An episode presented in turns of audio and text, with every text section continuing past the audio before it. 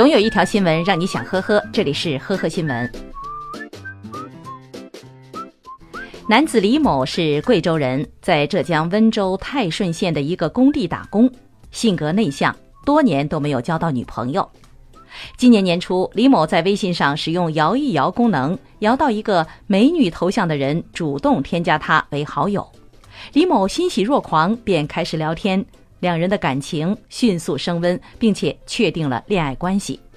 后来，对方经常以各种理由找他要钱，不给钱就生气分手。对此，李某有求必应，甚至在为母亲看病花光积蓄困难的情况下，仍用网上的 APP 手机软件贷款，将贷款出来的钱汇给对方。后来，在身无分文被对方拉黑以后，李某才意识到自己被骗了。接警以后，警方顺藤摸瓜，牵出了一个网络诈骗团伙，最终抓获了二十八名犯罪嫌疑人。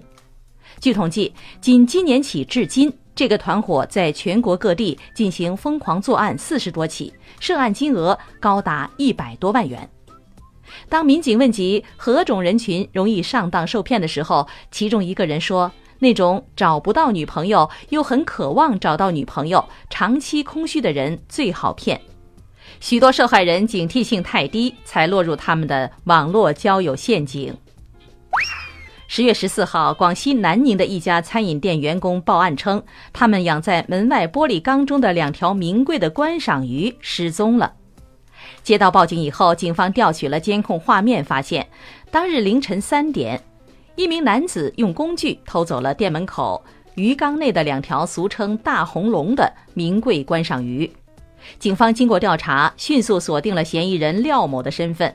据悉，体长超过五十厘米大红龙售价多在四千到上万元不等，属于淡水观赏鱼中价格比较昂贵的品种，但是并不适合食用。而廖某把大红龙偷到手以后，随机宰杀切片生食，哪知道观赏鱼的味道并不好吃，一个多星期都没有吃完，最后却被民警逮了个正着。十月二十六号，林俊杰在江苏镇江开演唱会结束以后，他因为感冒前往医院挂吊瓶。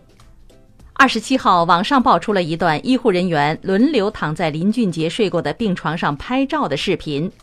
事后，更有医护人员开始在网上售卖林俊杰使用过的针头和注水包。二十八号，江苏镇江市第一人民医院发布情况说明称，事件起因是医院工作人员追星，在林俊杰离开后拍摄相关视频照片，并发至朋友圈，后被他人转载利用。经调查，该院无医疗废弃物流失，涉事工作人员已经停职。近日，江苏镇江的一个小区的三楼起火，民警和消防队员赶到以后。一边疏散楼栋内的住户，一边灭火救援。经调查，放火的嫌疑人竟然是屋主谢某自己。据谢某交代，事发前他和妻子发生矛盾，喝了一点酒，心里比较生气，于是就准备把老婆的衣服给烧掉。没想到火越烧越大，最后把整个房子都烧起来了。据悉，谢某装修房子花了十八万，现在基本上全部烧没了。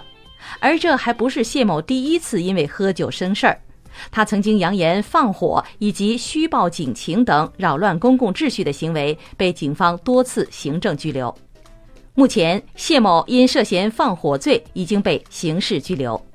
感谢收听今天的呵呵新闻，明天再见。本节目由喜马拉雅和封面新闻联合播出。